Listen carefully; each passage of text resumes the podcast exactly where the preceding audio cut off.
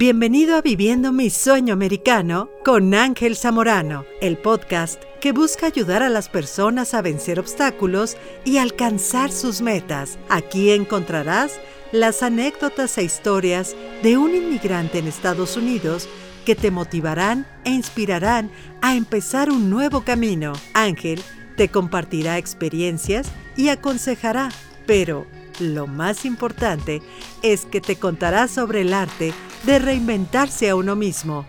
Ahora con ustedes nuestro anfitrión, Ángel Zamorano. Bienvenido.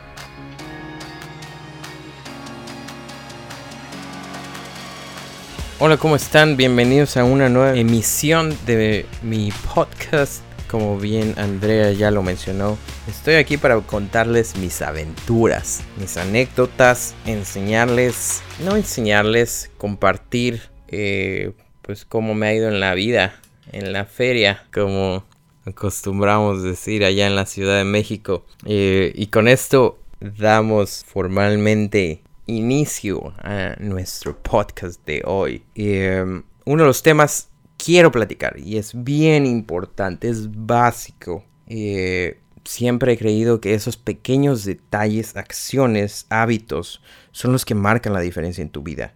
No es el que estudia más, no es el que trabaja más, no es el, más inteligente de la clase, no es el, el que trabaja más duro en X o Y trabajo es esas pequeñas claves, mañas, eh, en el buen sentido de la palabra, en lo positivo, eh, que, te hacen sobresalir. Y estoy aquí para contarles esos pequeños detallitos que, siento que son parteaguas en toda esta que ha sido mi aventura, mi aventura por la vida, llámese Estados Unidos o México. Y comenzamos. Quiero contarles una experiencia que tuve, que fue la primera, de las primeras entrevistas de trabajo que tuve cuando llegué a Estados Unidos.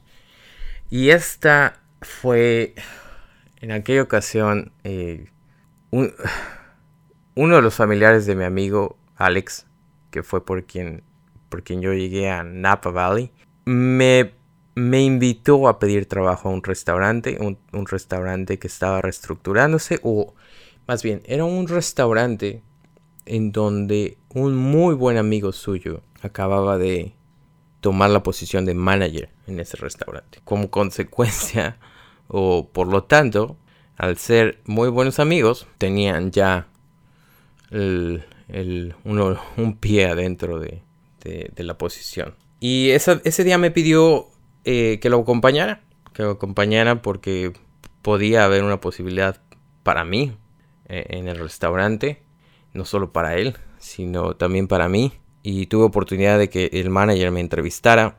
Eh, desafortunadamente en ese momento me dijo, sabes qué, me gustaría considerarte y todo esto, si les digo la verdad, es porque sé que mucho fue en que fui bien vestido. No fui de traje, no hay necesidad de hacer eso. Sin embargo, me preocupé, me ocupé en vestirme bien. Y siempre lo hago. Siempre lo hice. Ya no, ya no más por ahorita. Pero cada una de las veces que se, se, se trataba de ir a conseguir trabajo, fuera el que fuera, me, me, me, ocupo mucho, me, me tomo mi tiempo para ir presentable.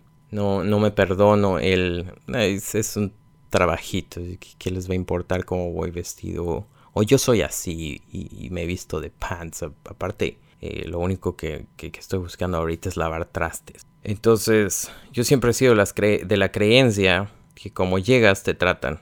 Nunca nadie te puede hacer el comentario de vístete mejor porque esos son otros temas en los que no vamos a platicar ahorita. Son temas legales en, que, problemas en que se pueden meter eh, las personas, eh, quien sea que te entreviste para posición de trabajo, sea corporativa o sea en el mundo de los de cuello azul, en donde yo estaba hace unos años. Cuento corto, me presenté con él, siempre un saludo firme a los ojos, sonriendo, feliz por la vida. Y en ese momento no hubo una oportunidad para mí. Sin embargo, por, ese, por esa pequeña introducción, y, y lo puedo asegurar, él se quedó interesado en mí y los managers siempre quieren un plan B, una lista de personas y hablando en restaurantería y para otras, quizás para otras industrias más también funcione. A ellos les gusta tener un backup, un plan de emergencia de si se me van dos, ¿qué, qué voy a hacer? Me dio su tarjeta. Me dijo, no tengo una oportunidad para ti, mira, esta es mi tarjeta. Eh, yo te busco eh, si es que llegamos a tener algo más. Por supuesto que nunca, eso nunca va a pasar. Nunca te van a buscar. Tú eres el que tienes que dar el primer paso y estar visible.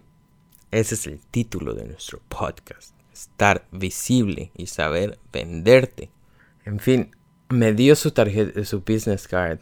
Me dice, aquí este es mi nombre, eh, mucho gusto, muchas gracias por haber venido, bye. Acto seguido, dejé pasar el fin de semana. Mm, me acuerdo que fue un lunes en donde le escribí un mensaje, un mensaje de texto. Hola, muchísimo gusto haberte conocido el viernes pasado. Soy Ángel, que fui a aplicar para la posición tal. Eh, me quedo en espera y cuenta conmigo para cualquier oportunidad de trabajo que haya en el futuro. Eh, estoy más que dispuesto y disponible para acudir a tu llamado. Vamos a decirle así. Y esa es la historia. Dos semanas después me buscó. ¿Por qué me buscó?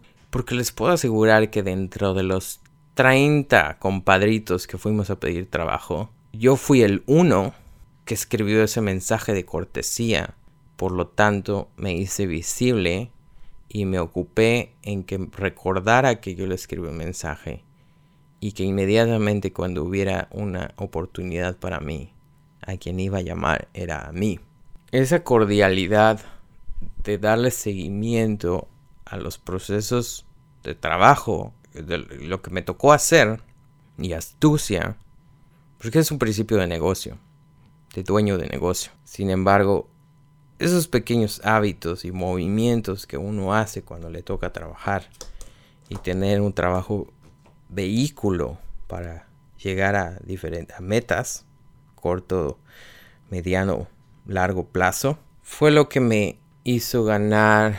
Trabajé seis meses para ese restaurante y nada más me contrataron para dos días a la semana trabajar allí. Ese movimiento al cabo de seis meses me hizo ganar 9 mil dólares, trabajando únicamente dos turnos, que era para lo que me quería en fines de semana, que se convirtieron, se tradujeron en 9 mil dólares netos a mi cuenta bancaria. Por ese simple detalle de saber yo venderme y mantenerme visible. De eso estamos hablando. Y eso aplica para vida laboral si es que estás definiendo y queriendo eh, fondear tu idea de negocio, producto, servicio. Eso, eso es de lo que estamos hablando. Eso es de lo que se trata la vida. No de imaginarse que uno tiene que ser Superman y ponerse de cabeza para sobresalir. Es tan simple como esas cordialidades que una a una las voy a platicar y es por esas cordialidades que me mantengo visible y las oportunidades llegan a mí en el momento que se necesitan, en el momento que ellos necesitan más bien. Eso es todo por hoy, eso es la historia de cómo gané 9 mil dólares y seguiremos contando y sumando en toda esta aventura. Eh, muchísimas gracias por escucharme, agradezco infinitamente a todos los que me mandan mensajes y me comentan eh, dudas, inquietudes, sugerencias, preguntas que, les gustaría que abarcara en mis podcasts.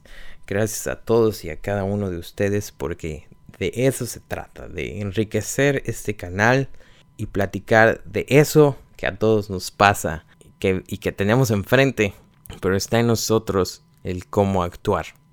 Muchísimas gracias. Eso es todo por hoy. Nos vemos en el próximo capítulo. Bye.